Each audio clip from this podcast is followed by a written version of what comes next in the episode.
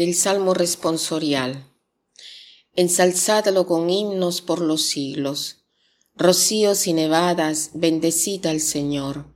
Témpanos y hielos, bendecid al Señor. Escarchas y nieves, bendecid al Señor. Noche y día, bendecid al Señor. Luz y tinieblas, bendecid al Señor. Rayos y nubes, bendecid al Señor Bendiga la tierra al Señor, ensalzadlo con himnos por los siglos.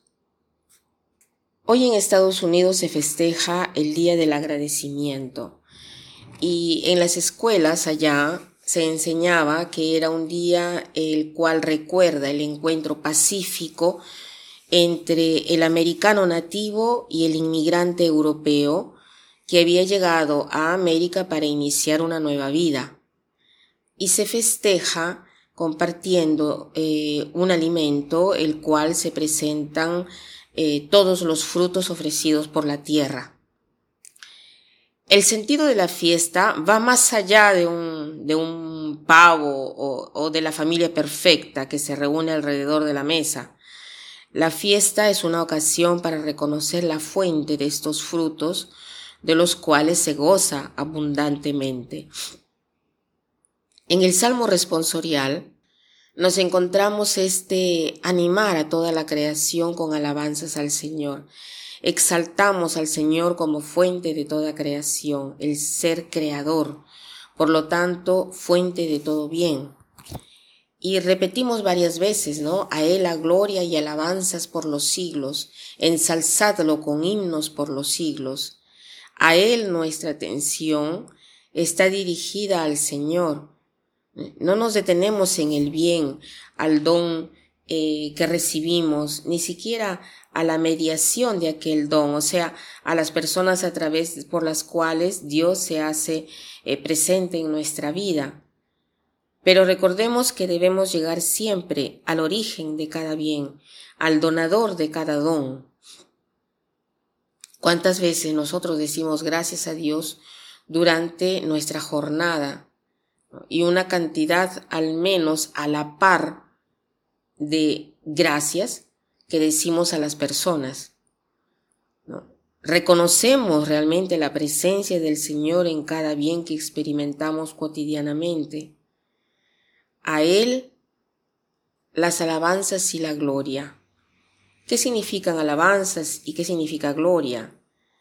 San Ireneo de León escribe que la gloria de Dios es el hombre viviente. La vida del hombre consiste en la visión de Dios. Dios es glorificado por el hombre que vive en plenitud y ve Dios en su vida, o sea, eh, reconoce a Dios como su creador. Dar gloria y alabanza significa dirigirse a Él como criatura, como hijo, como hija, delante del Padre.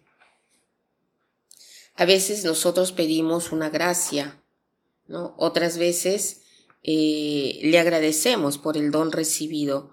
Otras veces nos ponemos solo bajo su presencia, solo para estar con Él, bajo su mirada de amor.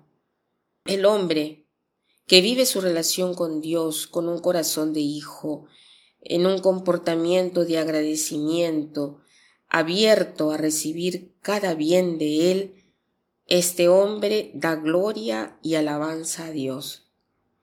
A Él la gloria y alabanzas por los siglos. No se termina jamás de glorificar a Dios. Hay siempre un motivo para agradecerle, incluso en los momentos más oscuros donde no, no logramos ver su luz. Entonces, acostumbrémonos a ver al Señor presente en nuestra vida, presente en sus criaturas que encontramos cada día.